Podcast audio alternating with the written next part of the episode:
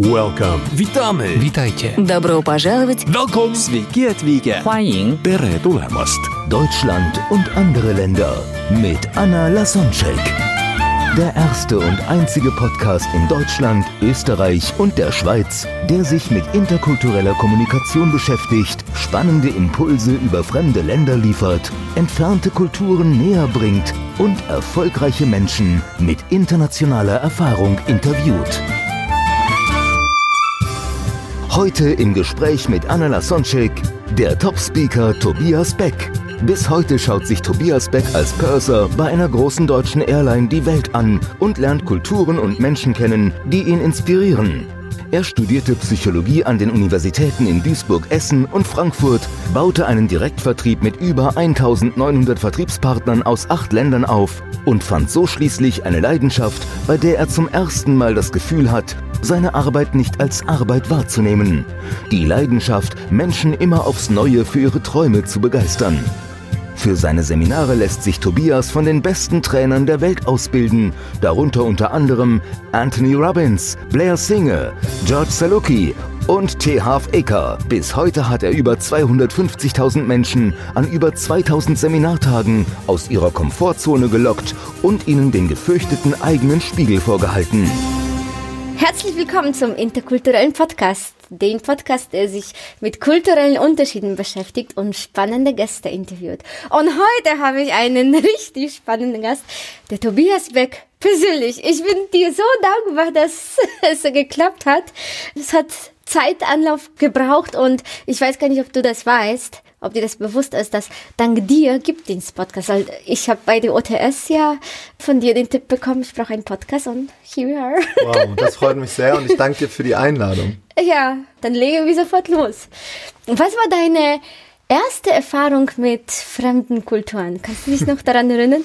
Ja, daran kann ich mich sehr, sehr gut erinnern. Also die allererste Erfahrung war mit 16 in den USA mhm. und ich habe es viel später gelernt, wie unterschiedlich die Kultur ist, obwohl die uns so ähnlich sehen. Als ich irgendwann angefangen habe, bei der Lufthansa zu arbeiten, gab es so einen interkulturellen Kurs, den hätte ich mal lieber vorher gemacht, bevor ich nach Amerika geflogen bin.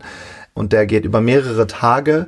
Und der, größt, der Großteil davon waren die USA und da gab es so ein Handout, das sehe ich noch wie heute vor mir. Das gab's, damals gab es ja noch so Kopien, ne? macht man heute Gott sei Dank gar nicht mehr so viel wegen der Umwelt.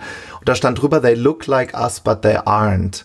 Und reflektierend kann ich wirklich auch zu meiner ersten Kultur sagen, they look like us, but they aren't. Und ich weiß noch, dass ich dort in der Nachbarschaft, ich war in so einem ganz kleinen Ort in Michigan, Eaton Rapids hieß das, dort die Amerikaner, die haben dann gesagt, hey Toby, just come over and we have a great time. Und ich habe dann gesagt, mein Gott, sind die nett. Und die laden mich hier alle nach Hause ein. Und dann bin ich dann irgendwann auch zu jemandem wirklich hingegangen. Und mein erster Kulturschock war dann eben der Klassiker. Ich komme da rein und der guckte mich total verwundert an, was ich denn da jetzt mache, weil der natürlich gar nicht mich wirklich eingeladen hat, sondern bei den Amerikanern musst du ja erstmal äh, wirklich vorfühlen, ist es jetzt ernst gemeint, ne? Wie ist denn die Einladung gemeint? Und das ist, das war so ein großer, großer Unterschied für mich.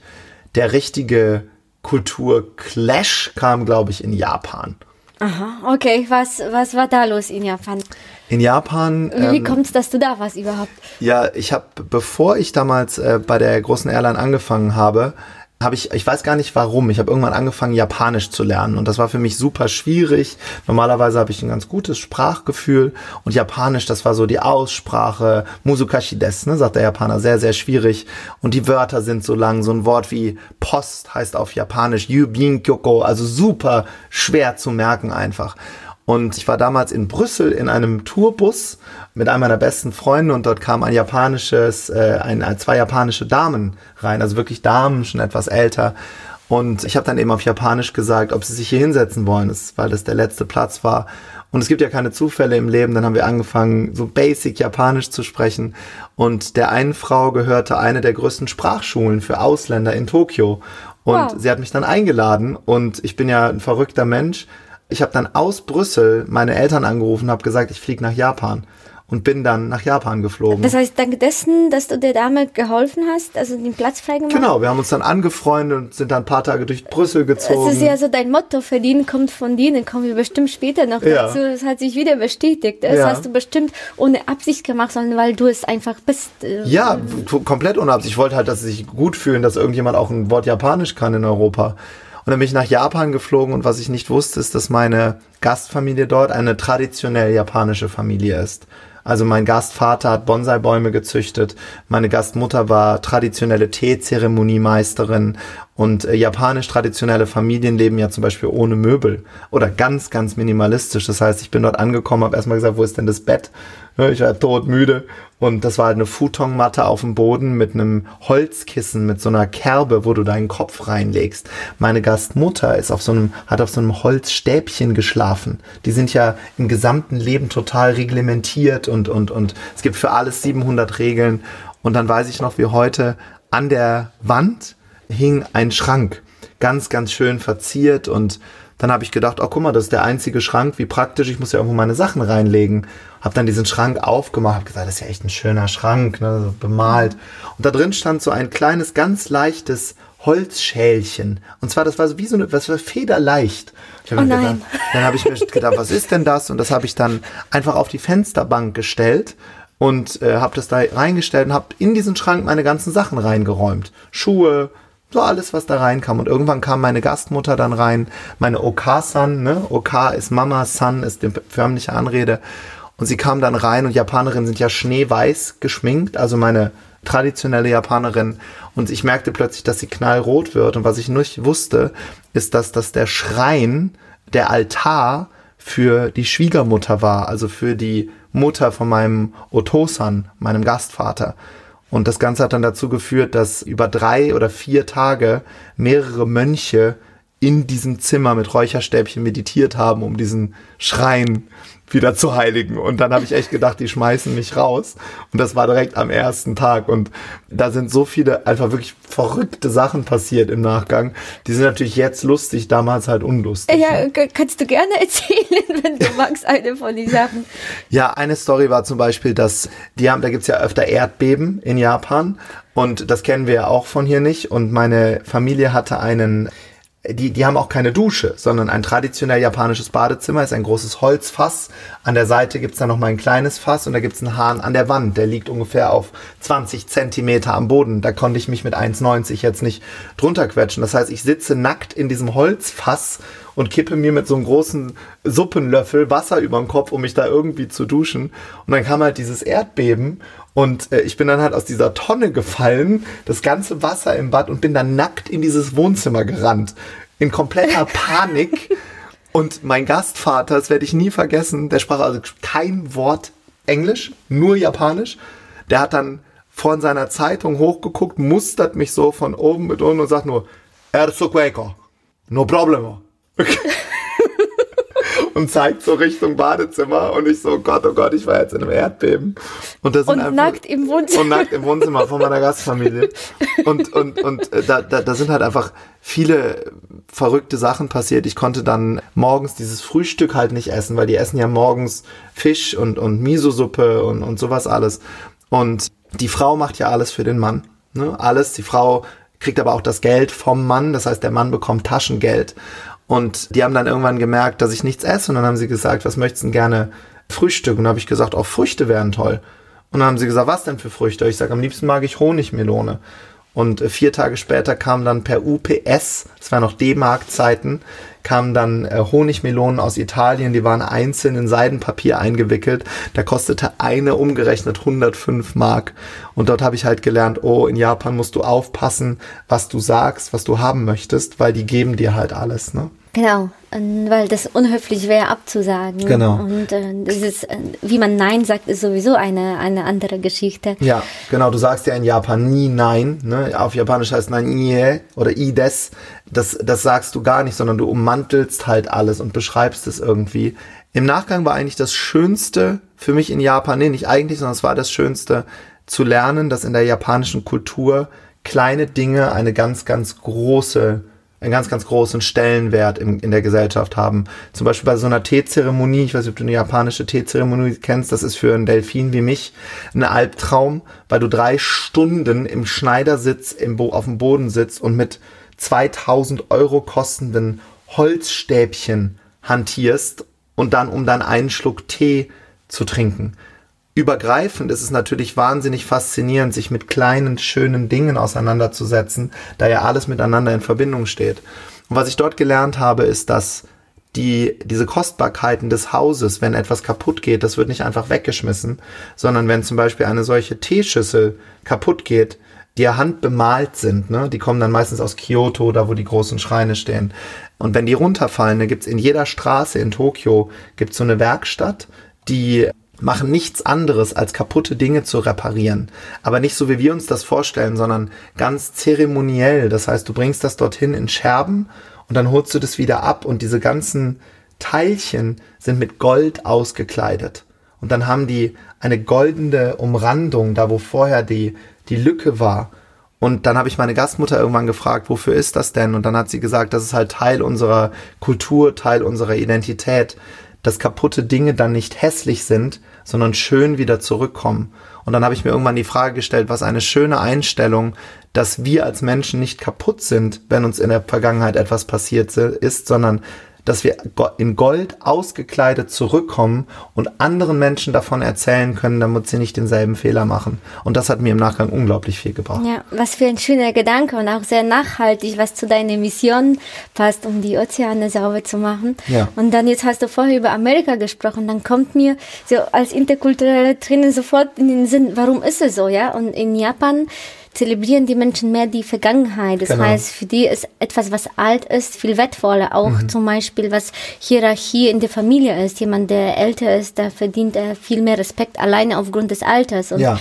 in Amerika haben dieses, diese Zukunftsorientierung, das mhm. ist alles, was neu ist. Alleine, wenn das gleiche Produkt mit, mit der Verpackung da neu steht, ja. der New, da, da sind sie schon verrückt danach. Und ja. natürlich, ja, in Kalifornien dann eher ähm, Schönheits-OP, weil alle wollen jung. Neu sein. Genau, jung und, und, und neu bleibt, wo, wo das in, in Japan eher diese alte und Tradition Vergangenheit viel größeren Wert hat. Ja, und auch Familienstrukturen zu verstehen. Ich erinnere mich an eine Situation, da mein Gastvater, der hat geraucht. Ja, in Japan rauchen ja sehr, sehr viele immer noch, interessanterweise.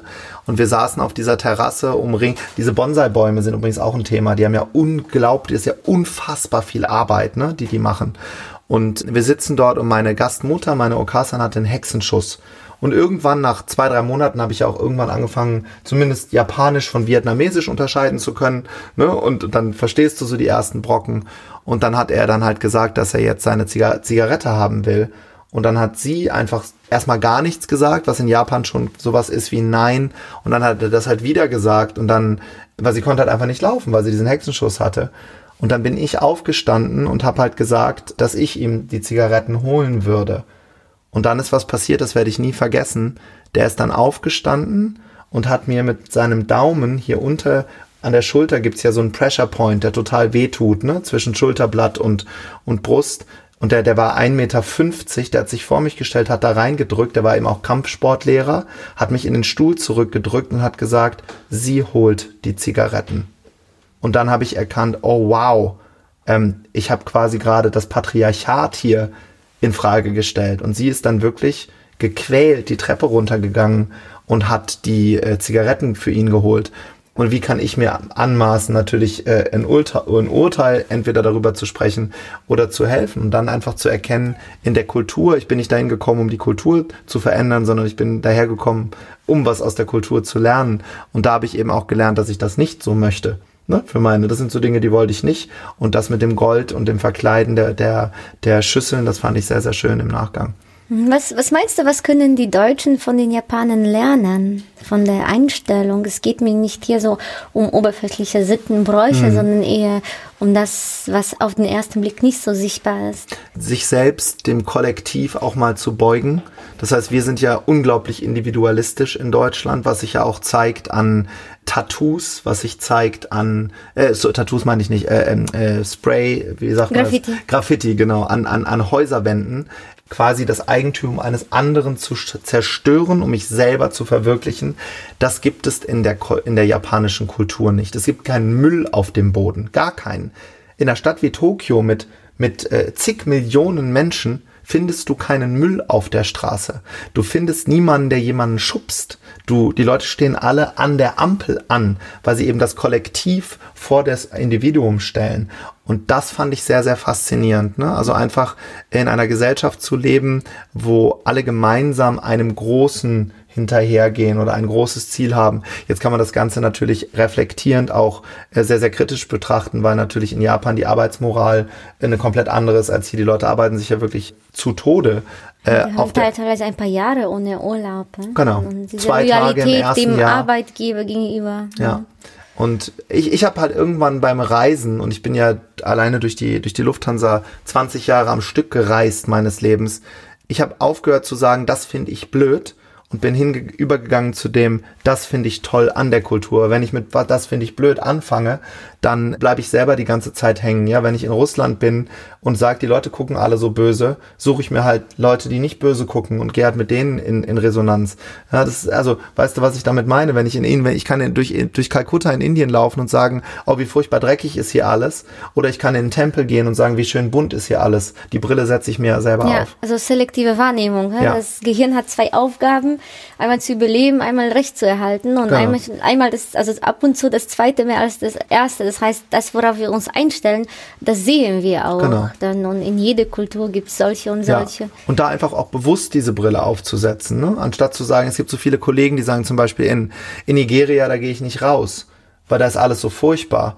Nee, ist ja gar nicht alles furchtbar. Ist die, ich glaube, eine der geilsten Gospelkirchen, die ich in meinem Leben gesehen habe, wo sonntags morgens die Luzi abgeht habe ich dort gesehen oder in Ghana, wo, ich hoffe es ist Ghana und ich verwechsel es jetzt nicht, wo, wenn Beerdigungen sind, gefeiert wird, anstatt zu weinen, ja. will ich auch nicht werten, weil für mich in meiner Einstellung fand ich das total toll. Da gibt's eine riesen Party und die Leute liegen nicht in einem Sarg, sondern in einem, in einem bunten Etwas, was ihr Leben repräsentiert sowas fand ich total spannend und habe mir so das Beste aus den Kulturen so für mein Leben einfach mitgenommen. Mhm. Ja, genau. Wir hatten ja USA, wir hatten Japan, aber du hast auch eine Zeit lang in Brasilien gelebt. Ja, Brasilien ist, glaube ich, wenn es so Energiepunkte auf der Welt gibt, wo wir sofort aufblühen, dann ist es wahrscheinlich für mich Brasilien. Diese weil Lebensfreude. Der, ja, Lebensfreude. Jetzt bin ich auch viel Delfin. Ich liebe natürlich diese, diese, das nennt man Jeito Brasileiro, die Art des brasilianischen Seins. Äh, interessanterweise ist es mir sehr, sehr leicht gefallen, Portugiesisch zu sprechen. Ich hatte da so eine Situation, als ich bei meiner ersten Gastfamilie war, wo ich mir die ganze Zeit die Frage gestellt habe, warum verstehe ich die denn hier plötzlich? Ich hatte natürlich Latein in der Schule, aber das, äh, wenn wir etwas wollen und warum haben, lernen wir natürlich auch schnell. Und was ich in Brasilien bis heute liebe und was mich zeitgleich wahnsinnig macht, ist mit der Art des Lebens einfach umzugehen, strahlend durchs Leben zu gehen, das Leben nicht so, so bier ernst zu nehmen. Und gerade in diesem Land finde ich so witzig, dass sie ja irgendwann nach der Militärdiktatur das deutsche System übernommen haben. Das heißt, die haben einem brasilianischen Lebensstil unsere deutsche Bürokratie drüber gedrückt. Und das ist halt total witzig zu sehen, wie das halt funktioniert und wie das eben auch clasht. Ne? Ich hatte dann damals auch eine brasilianische Freundin und wenn ich mich mit ihr verabredet habe, keine Ahnung, abends um acht, äh, die kommt halt um halb elf. Und ich, ich war dann halt sauer, ja, weil in unserer Kultur ist das Zeitgefühl natürlich. Der Deutsche kommt, wenn du dich um 8 Uhr verabredest, wartet er um sieben Minuten vor acht an der Ecke, bis du da bist. Ja, und, und, und die kam halt um halb elf und die hat gar nicht verstanden, warum ich jetzt irgendwie sauer bin. Äh, und das war nicht nur dadurch, dass sie so hübsch gemacht hatte für dich. Wahrscheinlich auch. wahrscheinlich auch. Ne? Die, die, die, die, treten ja immer auf, als würden wir jetzt gerade zum Wiener Opernball gehen. Ne? Also die, die Rolle der Frau ist natürlich eine ganz andere. Ah, da habe ich halt auch verrückte Sachen erlebt. Ne? Ich war, da war ich auch noch ganz, ganz jung. Ich glaube 19 oder 20 da äh, in, in Recife, das ist ganz oben im Norden von Brasilien, da hatte meine Gastschwester Verwandte und da sind wir hingeflogen und äh, die, sie hatte eine kleine Tochter und die war mit dabei und dann haben die mich gefragt, ob ich auf die Kleine aufpassen würde. Und jetzt musst du dir vorstellen, brasilianische Häuser, da war, als ich reingekommen bin, war so eine große Glaswand äh, nicht sichtbar, sondern die war aufgeschoben. Und dann haben wir, habe ich mit dem Kind gespielt und habe irgendwie eine Minute nicht aufgepasst und habe gesehen, dass sie die Treppe runtergelaufen ist Richtung Hauseingang und vor dem Hauseingang war halt eine große Straße. Und äh, ich bin dann äh, wie ein Irrer aus dem zweiten Stock diese Treppe runtergelaufen. Nur mittlerweile hatten sie halt so eine große Glaswand davor gefahren und bin wie eine Fliege aus vollem Flug gegen diese Scheibe geknallt. Und was das, Ver also ich bin dann bewusstlos geworden. Mhm und wache auf in einem brasilianischen Krankenwagen. Und was ich halt auch nicht wusste, in Brasilien, da habe ich den Begriff jetzt zu vergessen, das ist halt nicht ein privater Krankenwagen, sondern von so einem äh, Punto Sicuro, also so, so, so, so, oder Punto Medico heißen die, so ein öffentliches Krankenhaus. Mhm. Und da lag schon einer drin, den hatten, dem hatten sie irgendwie das Bein gebrochen bei einem Unfall. Und ich saß auf diesem Stuhl daneben, habe nichts mehr gesehen weil ich, meine, meine Nase war mehrfach gebrochen, mein, meine Zähne raus, also ganz wild. Und dann sitze ich in Boxershorts. Ich hatte nichts anderes dabei. Kein Ausweis, kein Geld, gar nichts. In diesem Centro Medico. Und irgendwann kommt halt ein Arzt, guckt mich an und sagt dann, wo kommst denn du her? Und ich so, ja, aus Deutschland, hast du irgendwelche Papiere? Ich so, nein, ich habe gar nichts.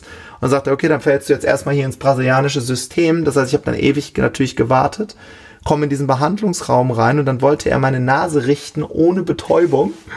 Und meine Gastfamilie wusste auch nicht, wo ich bin. Es gab ja noch keine Handys damals. Mhm. So 1998, 99, es gab keine Handys. Und dann sind die Krankenhaus für Krankenhaus abgefahren.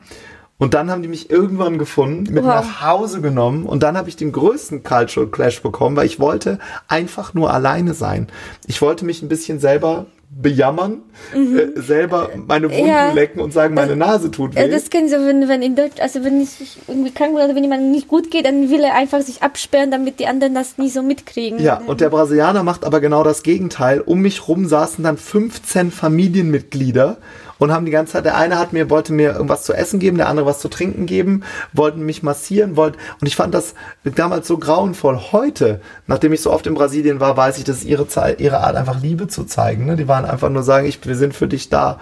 Und äh, bei meiner brasilianischen Freundin war das auch so, ne? Wenn sie da mal Kopfschmerzen hatte oder so, ich habe sie dann halt alleine lassen wollen. Und sie hat dann immer gesagt, nein, ich will nicht alleine sein. Also es, es gibt ganz, ganz viele kulturelle Unterschiede, was das angeht. Okay, das heißt, du hast dann dir ähm, von jeder Kultur etwas so ausgepickt und jetzt lebst du so, was du für richtig hältst, weil du dich dann durch andere inspirieren lassen hast. Ja, nicht nur das, ich glaube sogar, dass ein Großteil des vermeintlichen, wenn wir es denn so nennen oder definieren wollen, Erfolges darin liegt, teilweise Chamäleon des Lebens zu werden und zu sagen, okay, was konnte ich jetzt aus den Reisen des Lebens für mich mitnehmen und wie kann ich eben meine Lebensreise auch dadurch neu definieren? Weil alleine das zu wissen oder diese Erlebnisse gehabt zu haben, gibt mir ja die Möglichkeit, mit Menschen, mit denen, die ich neu kennenlerne, ganz anders zuzugehen. Ne, auch eben zu merken, es geht gar nicht um mich. Es geht nicht darum, dass wenn ich auf eine Party komme, weil da beginnt's ja, die Kultur ist ja schon unterschiedlich bei meinem Nachbarn. Und wenn ich das immer auf die Welt projiziere, wenn ich auf seine Party komme, geht's um ihn, sein Raum, seine Regeln, mein Raum, meine Regeln.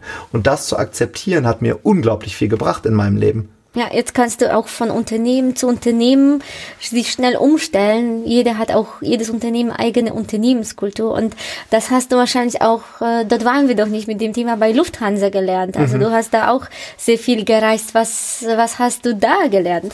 Genau, ich bin ja mittlerweile seit über 20 Jahren in dem Unternehmen und habe dort gelernt, einfach zu dienen, erstmal, und da auch allen Kulturen zu dienen, weil da gibt's ja ganz, ganz große Unterschiede. Und das Tolle bei der Lufthansa ist, dass die sich auch eingestellt haben auf diese Kulturen. Ne? Da zum Beispiel nach Korea, da sind koreanische Flugbegleiter auch dabei, die dir dann vorher nochmal genau erklären, wie funktioniert das mit diesen verschiedenen Tees, die die Koreaner trinken, wie funktioniert Kimchi, wie rechnest, wie stellst du Bibimbap, das ist ja deren, deren Landesgericht, wie stellst du das hin? Bei Japan-Flügen haben wir Japaner dabei, die einfach vermittelnd eingreifen. Ich kann mich an eine Situation erinnern, da war ich schon Pörser bei, bei der Airline und da hat sich ein Mann massiv darüber beschwert, ein Japaner, der ist richtig laut geworden, was für einen Japaner eher unüblich ist, weil ähm, sein Nachbar, der neben ihm saß, hatte eine Tomate mehr in dem Salat, was für uns wahrscheinlich würden wir sagen, der hat eine Tomate mehr bei denen im Hierarchiedenken, für denen ist eine Welt zusammengebrochen. Mhm. Die haben auch, was du vorher angesprochen hattest, dieses Kollektive. Das heißt, die verstehen sich als Teil der Gruppe und mhm. wollen alle gleich sein. Ja. Da, da will niemand irgendwie. Nee, mhm. die wecken sich zum Beispiel auch immer auf. Das verstehen haben wir am Anfang gar nicht verstanden. Du gehst zum Beispiel nachts durch und verteilst Wasser, dann hauen die sich alle wach damit bloß jeder jetzt Wasser trinkt. Der Deutsche wird doch sagen, um Gottes Willen, der will gerade schlafen. Lass mich in Ruhe, ne? ja. Da, da gibt es so viele tolle also, Sachen. Also was wie, wie der, wenn die abends weggehen, dann gehen die Mitarbeiter nicht nach Hause, solange der Chef noch in der Kneipe ist, weil das wäre dann. Genau, der bleibt äh, einfach so lange. Ja. Und deshalb, die, die kippen ja vorne rüber, die schlafen ja mit dem Kopf auf dem Tisch, bis die Führungskraft eben gerade geht. Das habe ich gelernt, aber was ich vor allem gelernt habe, ist, mit Kulturen eben umzugehen und die Kulturen so zu nehmen, wie sie sind. Ne, den ganzen arabischen Raum, die Kindererziehung von indischen und arabischen Kindern, die ja bis zu einem gewissen Alter wie Könige behandelt werden und dann wird erst rein erzogen. Ne? Ich kann mich an einen indischen Jungen erinnern, der kam in die Galley im Flugzeug und sagt, äh, gimme playing card, gimme, gimme. Die sagen ja nicht bitte, bitte, genau. sondern die sagen gimme, now, now. Sehr so als Befehl, was, Fordern, was, was ja. sich nicht angenehm anfühlt. Auch wahrscheinlich, wenn du davor irgendwie angewiesen worden bist, dass die das einfach so sagen. Ja. Wie hast du dann den Sprung geschafft? Es ist einfach ein Unterschied zu, mit dem Verstand zu wissen, mhm. dass die das nicht böse meinen, aber auch mit Herzen das zu verstehen. Ja, ich glaube, einfach ins Dienen zu gehen, ne? Das war eigentlich das Schwierigste, mein Ego rauszunehmen. Ne? Und, und auch da wieder auf das, was ich dann halt im Nachgang lustig fand, zu gehen. Ne? Und dann hat der Kleine eben gesagt, give me playing card, give me playing card. Und dann habe ich einfach so aus Spaß gesagt, what's the magic word? Und dann hat er gesagt, abracadabra. Und das ist halt witzig, weil er meinte das in dem Moment. Er, er kennt das Please nicht, weil das muss er nicht sagen zu Hause. Er kriegt halt einfach alles auf dem ja. Silbertablett. Wahrscheinlich aus dem Kastensystem klar, ist er gewohnt, die, die sich Fliegen leisten können, ja. die haben zu Hause an Angestellte und so weiter. Und wer bin ich, um darüber zu richten? Ne? Früher habe ich mhm. gesagt, oh, wie kann das sein? Was machen die? Die sind so komisch. Nee, die sind einfach, wie sie sind. Ja, und das eben einfach zu akzeptieren. Und da gibt es natürlich äh, Kulturenflüge, die hochgradig anstrengend sind für uns auch in der Arbeitsbelastung. Und das ist übrigens ganz selektiv. Es gibt äh, Kollegen, die super gerne nach Südamerika fliegen, weil die sind ja vermeintlich sehr, sehr locker, ne? geringe Individualdistanz, ne? die fassen dich an, die, die reden ganz locker. Und es gibt Kollegen, die lieben es, nach Japan zu fliegen, weil eben im Kollektiv gedacht wird und das für die vermeintlich einfacher ist. Und was ich gelernt habe in 20 Jahren, ist einfach mit Stress viel, viel besser umzugehen und auch Menschen in ihrer Kultur wahrzunehmen. Ne? Wenn an Bord gebetet wird, wenn, wenn ein, ein Gast kommt und sagt, wo ist denn jetzt Mekka, dann wirklich vorne anzurufen im Cockpit, weil das ist dem unglaublich wichtig. Ne? Und dann auch diese Privatsphäre zu geben, ne? dass er dann eben beten kann. Das sind alles Dinge, die ich irgendwann einfach in meinem Leben verstanden habe, dass es eben nicht um mich geht. Mhm. Ja, und mit der Einstellung bist du auch dann als eins der größten Deutschland-Speaker geworden. Und dann, äh, ich weiß auch, dass es Unterschiede gibt, wie man auf der Bühne auftritt. Total. Zum Beispiel zwischen USA, Deutschland und überall, wo du warst. Magst du dazu etwas noch sagen, rausplaudern? Ja, also ich bin jetzt mittlerweile seit über 15 Jahren Speaker und Trainer und äh, einfach da eben auch zu erkennen, wie gehen Menschen in so einem Seminarumfeld um. Ne? Und viele meiner Mentoren waren Amerikaner, Blair Singer, T. Half Ecker, Les Brown, Tony Robbins, weil eben auch die ganze Industrie quasi daherkommt. Gibt halt ein paar aus England, aber das kommt ja nicht so aus, aus unserer Kultur heraus. Ich habe am Anfang den Fehler gemacht, die Elemente, die ich dort gelernt habe, auf den deutschen Markt zum Beispiel übertragen zu wollen ne? und, und äh, zu sagen, okay, now everybody please stand up, let's do some energy in the room. Lass uns mal Energie bringen, damit überhaupt Lernen möglich ist. Und dann ist mir irgendwann aufgefallen, Tobi. Das machen die Amerikaner sehr gerne. Die sofort, die stehen auf, ja beim Reinkommen schon.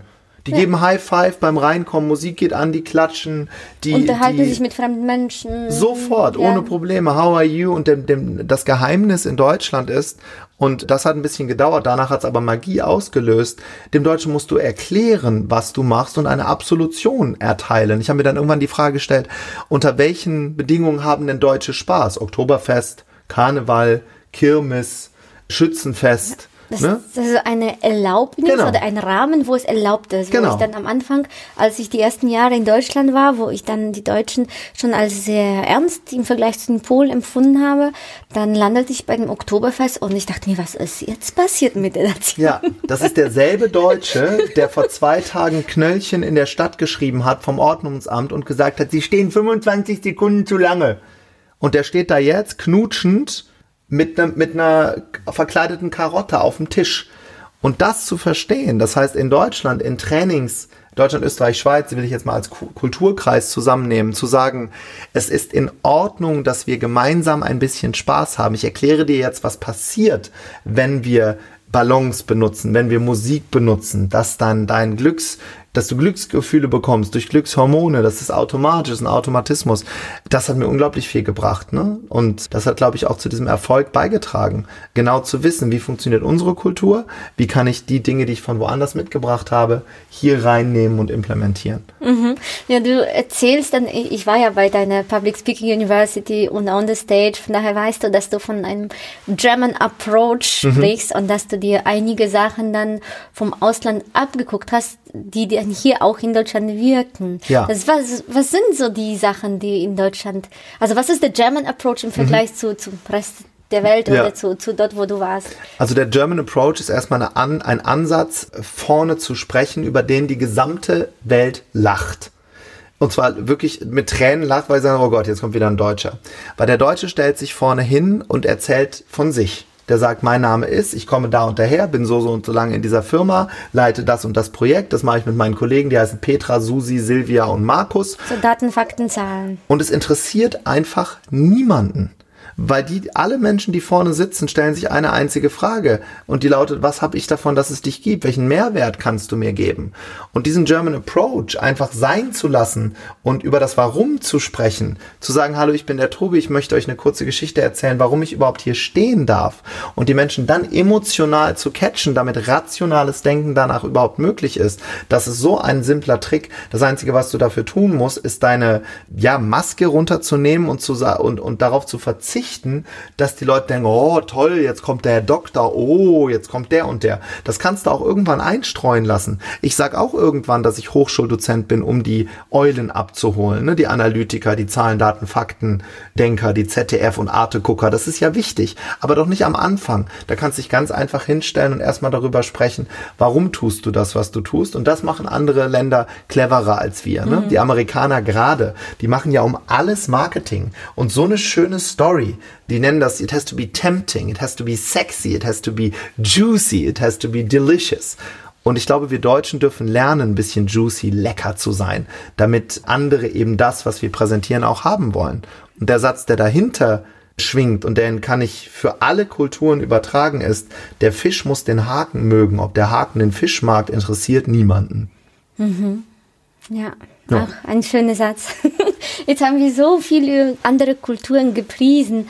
Was gibt es, wo du sagst, es ist schön, dass du in Deutschland lebst. Du bist dankbar dafür, dass, dass du gerade in der deutschen Kultur geboren wirst. Ich bin jeden Tag dankbar, hier zu sein und, und jeder, der hier zuhört, sollte, in Anführungsstrichen, müsste jeden Tag auf Knien robbend zur Kaffeemaschine gleiten, weil was ich erlebt habe in den letzten 20 Jahren, gerade auch durch die Fliegerei, wo ich natürlich auch in Ländern bin, die geschüttelt sind von äh, Bürgerkriegen, die geschüttelt sind von Naturkatastrophen. Und ich rede vom Jemen, ich rede von Nigeria, ich rede von Afghanistan, ich rede von äh, Ländern, die auch Teile Indiens, ne? früher äh, sind wir noch nach Pakistan geflogen, diese Dankbarkeit zu erleben, hier in Deutschland Dach über dem Kopf zu haben, was zu essen zu haben, eine medizinische Versorgung zu haben, dass meine Kinder zur Schule gehen dürfen. Und jetzt kommt der für mich vermeintlich wichtigste Punkt, dass ich laut meine Meinung sagen darf, ohne dafür verhaftet, gesteinigt oder geschlagen zu werden. Das gibt mir ein riesiges Gefühl von Dankbarkeit. Und ich wünschte, dass mehr Menschen verstehen, dass wir in dieser Insel der Glückseligkeit sind und dann eben für sich im Umkehrschluss sagen, ah, deshalb darf ich mich auch hier voll entfalten. Ja, du sprichst äh, über, über deine Stimme. Es ist ja in vielen Ländern wie in China und so weiter ver- verboten. Also wenn wir hier in Deutschland die Möglichkeit haben, unsere Message dann nach außen zu bringen, dann was ist dann die Message, die du gerne dann hier ja, nach außen bringen möchtest? Also meine Message ist, dass wir aus irgendeinem Grund hier sind, dass wir alle nicht einfach auf die Welt geworfen wurden, um hier irgendwie 20 Jahre oder 40 Jahre arbeiten zu gehen in einem Job, den wir nicht mögen, mit einem Chef, den wir nicht leiden können, sondern dass wir hier sind, um diese Welt zu einem besseren Ort zu machen. Und wenn ich mir anfange, diese Fragen irgendwann mal zu stellen, habe ich mir irgendwann so halt meine Lebensbotschaft für mich auferlegt, so vielen Menschen wie möglich eben diesen Weg leichter zu machen, damit sie in ihren Communities, also da wo sie wohnen, einfach mehr zurückgeben können und mit Kraft auch sagen können, was sie wollen und was sie nicht wollen, um eben Probleme zu lösen, anstatt über das Problem zu lamentieren. Und das ist was, was mir in meinem Leben ganz, ganz wichtig ist. Also machen anstatt zu labern, weil am Ende des Tages zählt nur das Resultat. Es gibt ganz viele Dinge, die mich massiv stören, wie zum Beispiel das Schulsystem. Ähm, und im Schulsystem kann ich nur rütteln, wenn ich irgendwie in den Bildungsbeirat komme. Bildung ist Ländersache und, ich glaube, äh, da, da bist du so. Genau, genau. Ich bin dann in eine Partei eingetreten. Und zwar, weil ich das musste, nicht weil ich alles das gut finde, was die Partei macht, sondern es gibt keinen anderen Weg, an der Bildung mitzugestalten. Und jetzt muss ich den Frosch erstmal schlucken und äh, da ein bisschen Chamäleon Parteipolitik machen, um eben jetzt auch im, im Bildungsbeirat meinen Input geben zu können. Und anstatt sich mich darüber zu beschweren, wie furchtbar alles ist, setze ich eben mich abends in so eine in so einen Raum rein und versuche dort eben mit meinem besten Wissen und Gewissen was weiterzugeben, anstatt in der Kneipe darüber zu sprechen, wie furchtbar alles ist. Und das ist so ein bisschen meine Lebensentscheidung. Also lieber machen als labern oder einfach mal die Fresse halten. Hm, wie schön. Ja, du hast ja den Privileg, den du dir selbst erarbeitet hast, dass du gerade die Möglichkeit hast, etwas zu verändern in dem großen, im großen Rahmen, sei es im Beirat oder durch deine Seminare mhm. bewohnerfrei. Wie viele Tausende von Menschen haben es schon? Ja, also äh, der Podcast hat jetzt so zwei Millionen. Ja. Ähm, auf den Seminaren haben wir letztes Jahr über 10.000 live geschult.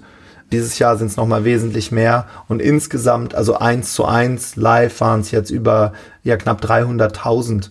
Ne? Was natürlich auch im Blick auf die gesamte, auf den gesamten deutschsprachigen Raum wiederum gar nicht viel ist. Ne? Ich glaube, es ist ja Schritt für Schritt, weil die Menschen, die dank deines Seminars deren eigenes Leben verändert haben, die haben dann wieder Einfluss auf deren Umfeld, hoffentlich, klar, wenn klar. die nicht in einem Bewohnerumfeld leben. Aber die können sich ja der, das Umfeld auch schaffen und vielleicht dann zu Hause dann ihr Umfeld verändern und hm. zum bewohnenfreien Umfeld machen, weil ja. wir stecken ja die anderen, nicht nur wir werden angesteckt durch die Bewohner, sondern hm. wir können auch die anderen anstecken. Ja. Und äh, jetzt apropos hier zu Hause, ich weiß auch, dass du dann zu Hause durch kulturelle Erfahrungen ja, geprägt Kann man so sagen. Deine Frau Rita, die, die auch eine Heldin von vielen deinen Erzählungen ist, die kommt aus Lettland. Lettland. Genau, okay. sie kommt aus Lettland, ein Land, mit dem ich, bevor ich Rita kennengelernt habe, gar nichts anfangen konnte. Also ich wusste, ich habe immer Lettland, Litauen und Estland zusammen, also gemixt und wusste gar nicht, wie das genau funktioniert. Das ist oft so für, für die Deutschen, so Osteuropa. Ja, so ja, Osteuropa, einem, so, genau. So wie, so wie die USA, wenn ich sage, ich komme aus Polen, dann Holland? Holland? Ja. ja, genau. Und Lettland ist ja so klein, die haben ja, ich glaube, 1,5 Millionen Einwohner, ich bin mir gerade gar nicht sicher eine unglaublich schöne Kultur. Ne? Da geht es sehr viel um Natur. Die haben diese Sommersonnenwende, ne? dieses Fest. Es gibt das größte Sänger- und Tanzfestival der Welt. Das findet in Riga statt. Und was ich durch Rita gelernt habe, ist, noch, noch wichtiger als in unserem deutschen Umfeld das, wo alles anfängt, nämlich Familie. Die Familie wirklich wie eine Löwin, wie eine Bärin zu schützen, sich für die Kinder aufzuopfern, sich gleichzeitig dabei selbst nicht zu vergessen und jedem Gast, der zu uns nach Hause kommt, ein schönes Erlebnis zu bieten. Ne? Der Tisch. Sehr osteuropäische Gastfreundlichkeit. Ja, ja, genau. Der Tisch muss sich biegen, wenn wir Gäste haben. Rita macht die Betten, da liegt dann noch eine Praline drauf, die Handtücher sind gefaltet. Und zwar nicht deutsch akkurat gefaltet, also darum geht's ihr nicht, sondern es geht ihr darum, dass derjenige sich einfach sauwohl fühlt bei uns. Und das mag ich sehr, sehr gerne an der äh, lettischen Kultur, die äh, natürlich lange im Mangel gelebt hat. Das heißt, damals durch russischen Einfluss gelernt hat, dass es auch nicht alle Güter gab. Rita ist noch mit Lebensmittelmarken groß geworden und das Bezaubernde an ihr ist, dass sie aus dem Nichts etwas erschaffen kann. Und so werden unsere Kinder halt auch erzogen. Ne? Wenn der Emil, ich gebe ein Beispiel von gestern, Emil wollte unbedingt aus so einem Buch so einen Tiger haben, so einen Schleichtiger. Das sind so, so Tierchen, die sammeln die Kinder. Und Rita ist dann jemand, sie setzt sich hin, malt den Tiger, schneiden den aus, malen den aus und dann sieht er genauso aus wie in dem Buch, ist aber von Hand gemacht. Und das schätze ich unglaublich an ihr. Also dieses Create something out of nothing. Und das, ja, dafür liebe ich sie unglaublich, dass sie das den Kindern eben auch weitergibt. Mhm. Ja, wie, äh, was hat sie so als, außerdem so aus Litauen bei dir zu Hause vielleicht eingeführt, was dich am Anfang überrascht hatte? Und, aus und wie, Lettland, Ja, aus, äh, sorry, aus Lettland.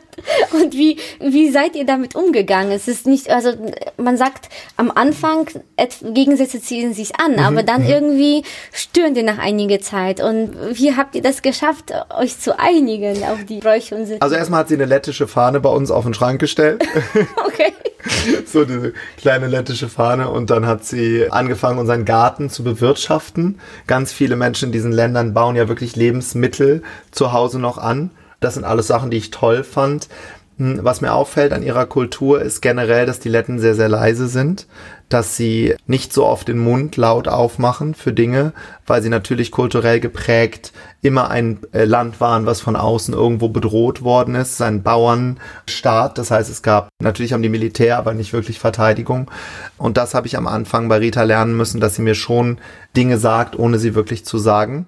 Mhm, ne, also dieses zwischen den Zeilen lesen. Zwischen den das, Zeilen zu lesen, genau. Also nicht nur Frau-Mann-Unterschied, sondern auch kultureller ja, Unterschied. Das ja. ist auch vielleicht ein bisschen wie auf der Landkarte. Deutschland ist sehr direkt, dann haben wir, sind östlich und mhm. dann ist noch das Extreme ist Japan, wo mhm. die auch nicht direkt Nein sagen. Genau. Und dann äh, ist es vielleicht etwas dazwischen. Ne? Ja, faszinierend für mich ist, dass die Kinder bilingual sind, dass sie, äh, dass Emil und Maya lettisch sprechen. Ich kann es mittlerweile ganz gut verstehen. Sprechen kann ich es halt ohne Grammatik. Ne, ich habe mir irgendwann so überlegt, na, wenn ich viele Sprachen sprechen möchte, ich bin nicht so ein Perfektionist, ich muss nicht was perfekt können. Das habe ich zum Beispiel auch durchs Reisen gelernt. Ne? Ich brauche nicht alles perfekt zu machen. Der Deutsche, der Deutsche und der Japaner will immer alles perfekt machen. Ich komme super durch, wenn ich tausend Italienisch-Vokabeln kenne. Ich komme super durch, kann jede Konversation führen, wenn ich vielleicht 5000 Portugiesisch-Vokabeln kenne. Da muss nicht alles perfekt sein. Das habe ich auch gelernt. Ach, wie schön. Ja. Gut.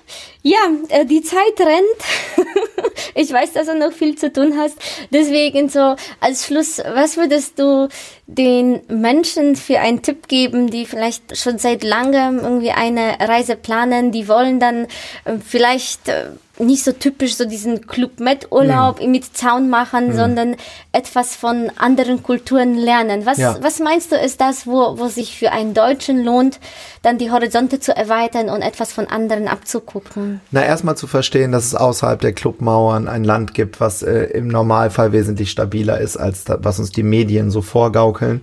Ich glaube, es gibt so Länder, die fürs Reisen prädestiniert sind, gerade in Asien, die kulturell sehr, sehr weit weg sind von uns, gleichzeitig sehr, sehr liebevoll im Umgang. Thailand, wie die Philippinen, wo es auch nicht so gefährlich ist. Ne? Und es gibt, für mich gibt es drei Typen von Menschen. Es gibt Macher, es gibt Zweifler, die dann sagen, ja, aber das und das könnte passieren. Und das sind dann die Bewohner? Hm, ich glaube, die kommen jetzt. Der dritte ist halt derjenige, der sich sein ganzes Leben fragt, was passiert ist. Und mhm. vielleicht wirst du einfach zu demjenigen, der macht, seinen Koffer packt und einfach mal ein paar Konventionen niederreißt. Und ich glaube, dass wir äh, so Kraftzentren auf der Welt haben. Und ich glaube, dass ganz tief in dir dein Bauch genau weiß, zu welchem Land du jetzt mal fahren solltest. Und da fährst du einfach mal hin und wirst unglaublich überrascht sein, wie wenig wir hier in Deutschland von anderen Ländern wissen und wie weit entwickelt die anderen sind, in anderen Bereichen als wir vielleicht. Ach, wie schön. Das ist ein schöner Schlusssatz. Und klar gibt es viele Menschen, die von dir mehr wissen wollen. Was empfiehlst du als Einstieg? Du hast ja Seminar, du hast ja neulich also ein Buch, glaube ich, geschrieben, sogar mhm. drei Bücher geschrieben. Ja, die, das erste kommt dieses Jahr. Das genau, heißt, dann hast du Podcast. Also was, was ist der gute Einstieg, um dich mehr kennenzulernen? Mm, der einfachste ist natürlich Social Media, Facebook oder Instagram, den Bewohnerfrei Podcast freue ich mich, wenn du den abonnierst. Und auf der Webseite bei mir kannst du auch noch so ein paar Tests machen, so ein paar wissenschaftliche Persönlichkeitstests, um zu gucken, wie wirkst du denn auf andere, ne? was sind so deine Triggerpunkte, mit wem kannst du gut klarkommen. Und auch das ist ganz, ganz spannend, eben in der Auswertung, zu welchen Kulturen passt du. Kann man eigentlich genau darauf ja, genau, überlegen. Auch, also auch wenn die Zeit geht, aber vielleicht können wir noch zwei, drei Minuten darüber ein paar, ein paar Worte sprechen, weil du hast ja ein, ein unglaubliches Tiermodell entwickelt, wo mhm. ich dann selbst so sofort als Interkulturellen gedacht habe, ja, so die, die Eule ist mhm. so, das, das ist so für mich das typisch Deutsche, ja. ja, typisch Deutsch, Österreich, Schweiz, fährt aber auch gerne in andere regel, reglementierte Länder, Dänemark, Schweden, Norwegen, da sagt der Deutsche noch, ach, hier ist ja richtig sauber, hier liebe ich das. Nach Japan kann der auch reisen, weil, ne, das ist so, das wäre dann die Eule. Dann gibt's so Delfinländer, Brasilien, Venezuela, Full Moon Party auf Koh Phangan in Thailand.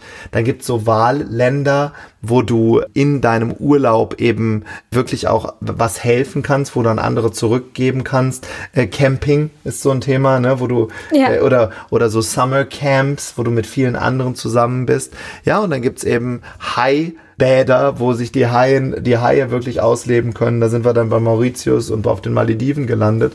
Und das Schöne ist, es ist ja für alle was da.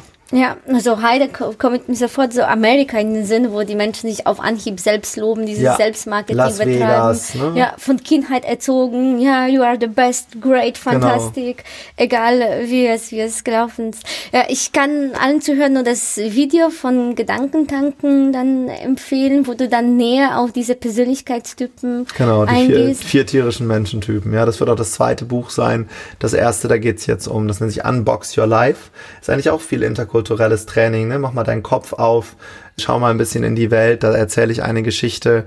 Da geht es darum, dass ich in Brasilien mal von einem Schamanen angesprochen wurde, der mir ganz, ganz viel über mein Leben erzählt hat, was ich damals alles gar nicht hören wollte und im Nachgang eben weiß, dass es Menschen gibt, die halt einfach in der Entwicklung weiter sind als ich. Und ich, im Buch heißt, glaube ich, das Ganze wird Tobi jetzt spirituell. Und erzähle ich eben diese Geschichte, wie ich in diesem Bergdorf sitze und plötzlich kommt einer an mit, mit einem Fell und so Indianer-Schmuck. Und ich habe damals wahnsinnige Angst vor dem Mann gehabt und mittlerweile denke ich mir, oh, hätte ich mal noch ein bisschen weiter mit ihm geredet. Mhm. Ne? Wow, mhm. gut. Also Buch, Bücher, Podcast und äh, den Test können die Menschen sich auch machen, sehr, wo sie ganz selbst entdecken. Äh, natürlich in Deutschland sind wir nicht alle Eulen, sondern nee. auch in Deutschland gibt alle es gemischt. alle vier Typen. Tobi, vielen, vielen Dank sehr, sehr vom gerne. Herzen. Ich freue mich gerne. riesig und bis bald. Ja. Hören Sie morgen Anna Lasonczyk und Tobias Beck mit dem interkulturellen Vergleich der deutschen und brasilianischen Kultur.